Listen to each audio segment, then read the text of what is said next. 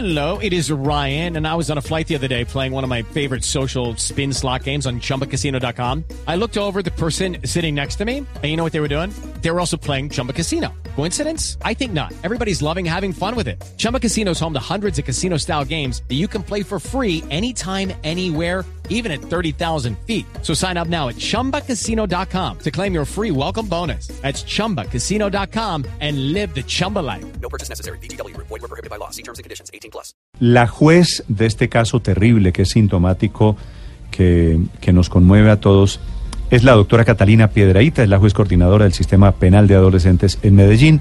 Doctora eh, Piedraíta, señora juez, buenos días. Buenos días.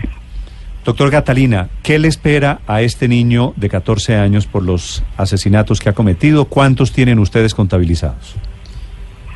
Bueno, eh, primero te aclaro que ya no soy la juez coordinadora, eh, comenzó otro compañero con esta función y cuando estaba como juez coordinadora fue que tuve conocimiento del caso, pero fue otro juez el que adelantó las audiencias preliminares. Sin embargo, pues tengo pleno conocimiento del asunto. ¿Qué le espera a este chico? Este chico le espera una sanción por parte de un juez de conocimiento. Una sanción que será de tipo pedagógico y que puede ir entre cuatro y ocho años, pero ya es potestad del juez al valorar la situación particular quien determina cuánto tiempo va a ser privado de la libertad del adolescente. ¿Cuál es, cuál es la máxima condena que él podría recibir, doctora Catalina?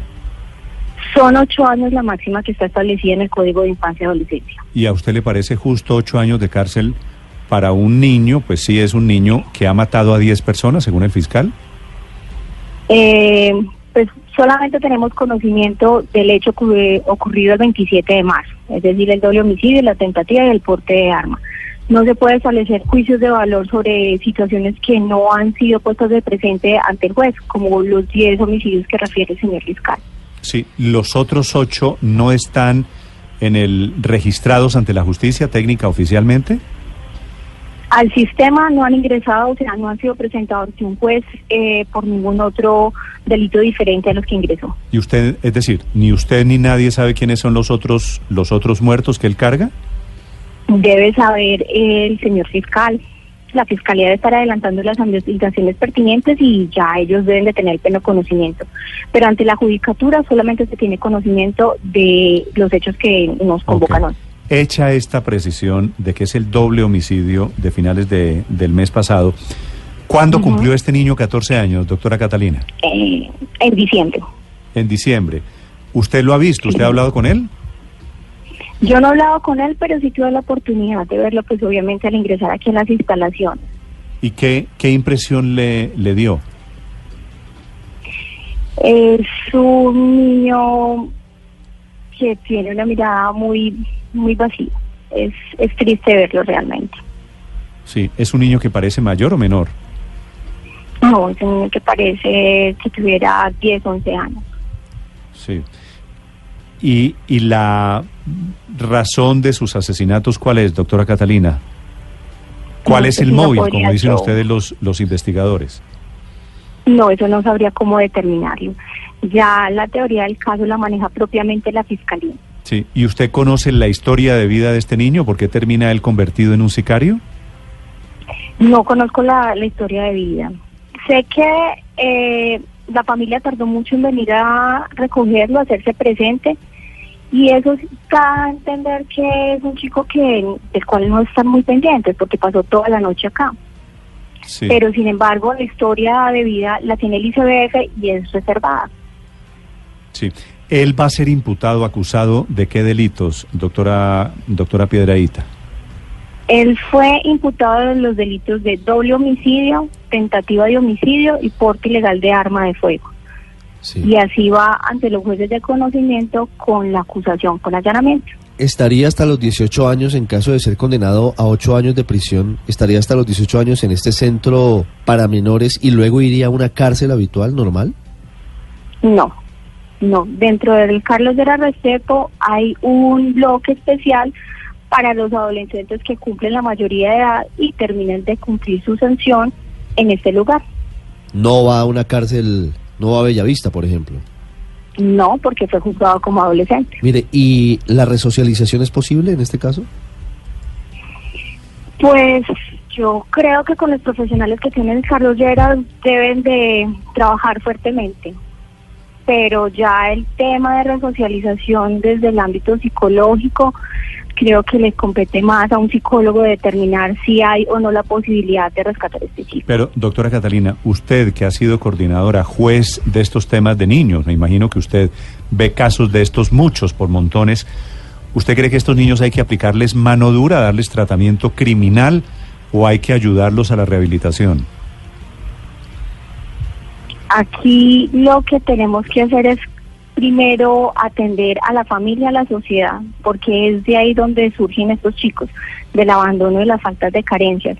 Cuando empecemos a subsanar cada una de esas falencias que hay al interior de las familias y las sociedades, creo que podemos entonces empezar a mejorar a la sociedad de los chicos De adolescentes. acuerdo. Pero, porque- pero mientras mejoramos socialmente se nos va a demorar un rato la vida, pues va eso va- van a pasar años. Con este niño, el sicario del que estamos hablando, que pues, niño sicario es una, es un- una frase dramática. ¿Usted qué cree que Para hay que mí hacer? es horrible que lo tilden así. No justifico lo que hizo, pero que le coloquen niño sicario es, es muy reprochable, es denigrarlo más. Pero, pero entonces, ¿cómo le digo? Pues mató, ha Es matado, a, es- ha matado a Claro 10 que sí, personas, un doctora Catalina. adolescente infractor de la norma penal, es un adolescente infractor de la norma penal y eso no se desconoce. Pero en cierta forma uno no puede quitarle la dignidad a una persona porque actúe mal. Sí, pero usted cree que decir que no es un niño sicario, adornándolo, le quita la gravedad. Este niño antes de los 14 Nunca. años tiene 10 personas que mató doctora Catalina. No podemos asegurar eso hasta que un juez no determine y lo sancione si efectivamente es así o que la fiscalía o los organismos encargados de investigar nos digan si efectivamente no lo digo yo. tiene esta cantidad. No lo digo yo, lo dice el fiscal general, lo acabamos de escuchar. El fiscal dice que este niño mató a ocho personas antes de cumplir 14 años y la semana pasada mató a otras dos. Y ahí fue cuando lo cogieron. Yo solamente haré referencia frente a lo que ingresó al sistema de responsabilidad y frente a esa situación en particular se establece un reproche inmenso. Obviamente uno no puede atentar contra la vida de otra persona y, y actuar de manera tan impávida como la hace. Claro Sí. que sí, es un reproche y, y debe ser sancionado por lo mismo y procurar por todos los organismos y entidades el restablecimiento de derechos y rescatarlo como persona. Pero, pero entonces, señora juez, se lo pregunto, no lo digo, sino se lo pregunto. ¿Usted cree que el fiscal y yo, los medios, nos equivocamos hablando de niño sicario? pues los adolescentes gozan de muchas protecciones a nivel nacional e internacional. Es más difícil la rehabilitación así, ¿no? Pues es más difícil si un niño se identifica él mismo como sicario, Claro, como que logre la claro, porque rehabilitación. si a él le llega ese tipo de comentarios, listo, eso soy. Y si Eh, me quieren doctora, llamar así, así doctora seré. Piedradita, le quería preguntar, usted que está en el sistema de infancia y adolescencia, ¿este caso es excepcional o, o, o o- se dan muchos casos de estos eh, en esa, en esa jurisdicción? Eh, se ingresan casos de homicidio no con la misma modalidad que se emplea acá, porque a veces son a través de hurtos, despojos y que terminan es, eh, atentando contra la vida de la víctima. Es un caso especial, efectivamente. Doctora, doctora Piedradita, usted como juez de Medellín, ¿usted cree que este niño es víctima o es el victimario? Yo creo que goza de las dos calidades. Y, Es víctima de quien lo instrumentalizó y es victimario de los las dos personas que fallecieron y el que está lesionado. Sí, ¿Quién contrataba, quién metió en el mundo de la criminalidad a este niño? No tengo conocimiento sobre eso. Eso es investigación de la fiscalía. Y, y perdone, le hago un poquito un- una pregunta que va a sonar cruda. Si usted no conoce la historia, que se la he preguntado de diferentes maneras, ¿cómo sabe que este niño es víctima de quien lo instrumentalizó? Pues porque no creo que un chico de 14 años simplemente desee acudir a una licorera y acabar y cegar la vida de dos personas. El modus operandi se da porque hay bandas criminales que los utilizan. Esa es la generalidad. Pero como te digo, el análisis profundo del caso, la investigación la realiza propiamente la fiscalía y el fiscal que tenga el caso debe tener una teoría del caso en la cual sustente qué es lo que ocurrió al interior de este caso. Pero si el fiscal del caso dice que tiene 10 muertos y por el otro El lado... fiscal del caso Sí, el fiscal del caso. pero no lo argumentó en la audiencia. Yo no voy a entrar en ese tipo de discusiones porque la verdad somos dos instituciones que trabajamos articuladas, pero cada una con su papel a desarrollar. El de nosotros los jueces es analizar las pruebas, los elementos, las evidencias que nos traiga la fiscalía y con fundamento en eso tomar las decisiones. Sí. Camila, en Medellín, la escucha la juez del sistema de adolescentes allí en su ciudad. Doctora Catalina, en la ciudad se ha preguntado mucho eh, la gente en la calle qué posibilidad hay de vincular a los papás o al acudiente de este y esos otros niños que usted ya dice están llegando a ese sistema eh, de justicia para menores por estar metidos en estos combos delincuenciales de la ciudad. ¿Eso es posible que los papás tengan responsabilidad? Dentro de la legislación que tenemos no está esa posibilidad de que los papás asuman responsabilidades penales. Lo que sí se hace es que ICBF interviene a la familia a través de sus profesionales y hace el análisis del caso si de pronto la familia tiene alguna incidencia o hay un abandono o alguna situación que genere vulneración de derechos. Eso lo hace el ICBF. Doctora Catalina, ¿cuánto recibía este niño por cada muerto? Y si algo de ese dinero llegaba a su familia. No tengo conocimiento de ese asunto. Sí. ¿Y, y el niño mataba necesariamente por plata, usted supone? Eso sería especulativo. Sí. ¿Qué otra, ¿Qué otra opción hay que no sea un delito a sueldo? No sé, podrían ser estados de necesidad, pero es como te digo, no puedo ahondar sobre el motivo que llevó a este chico a cometer este estos delitos tan reprochables. Señora juez, con este caso quedan planteadas muchas cosas. Por supuesto que en últimas eh, él termina siendo victimario, pero también seguramente víctima de sus padres y del entorno y de todo lo que tuvo que vivir.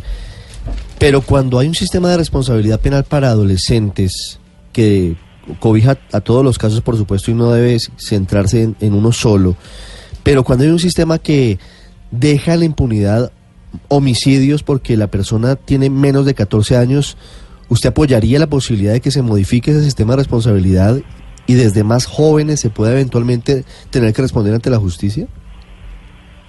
Bueno, eso ya es trabajo del legislador, del legislador el, el hacer variación del código y modificar ¿Pero usted estaría de acuerdo? Sí, sí, le preguntan a usted, que es la experta en el tema, que ha visto muchos casos de estos, y a usted le dicen, Catalina, señora juez, ¿usted cree que en qué momento deben ser imputables los muchachos o a partir de qué momento deben, deben ser inimputables? Es una pregunta muy complicada porque las diferentes eh, orientaciones internacionales que tenemos y las normas no, no recomiendan que se baje la, la minoría de edad para, para encontrar sanciones. Sin embargo, considero que si, que si hacemos un estudio adecuado, como lo tienen otros países, para poder determinar la capacidad de comprender, entender y de autodeterminarme para tomar una decisión como esta, probablemente sí sería lo más adecuado. Que los chicos que tienen esa capacidad para discernir de manera tal para asumir una conducta tan reprochable puedan ser juzgados por un juez de adultos. Sí, doctora Catalina, le hago una pregunta final. Un niño, no este en particular, un niño que a los 14 años ha matado a 10 personas. ¿Usted conoce algún ejemplo, algún caso de un niño que diga, fulanito de tal mató y se rehabilitó y hoy es un buen integrante de la sociedad? En el Carlos Lleras hay buenos casos eh, de justicia restaurativa, se han logrado rescatar chicos por diferentes conductas. Tienen un buen programa. Ahí necesitamos contar con el acompañamiento de familia y del mismo adolescente que se asuma la responsabilidad de manera adecuada sobre el daño que causó y si los hay. Si hay ex sicarios, mejor dicho. No voy a hacer comentarios frente a la frase porque te dije que realmente No, me no, parece... pero, pero, pero le pregunto, no es un chiste, me da pena con usted, doctora Catalina. Le pregunto, ¿un sicario que comienza a matar de niño se rehabilita, deja de ser sicario en algún momento? No sé cómo responderte eso porque caso palpable en este momento no tengo. Entonces, sí sé que muchos delitos, eh, por muchos delitos diferentes, a homicidios han sido exitosos dentro del Carlos Lleras. Que tenga evidencia de que sean o no sean sicarios como los denominan ustedes, no podría afirmarlo. Bueno. Es la doctora Catalina Piedraíta, juez desde Medellín, y la coordinadora, ex coordinadora del sistema penal adolescente que conoció el proceso de este niño, 14 años, en este momento en una correccional. Doctora Catalina, gracias. Con gusto.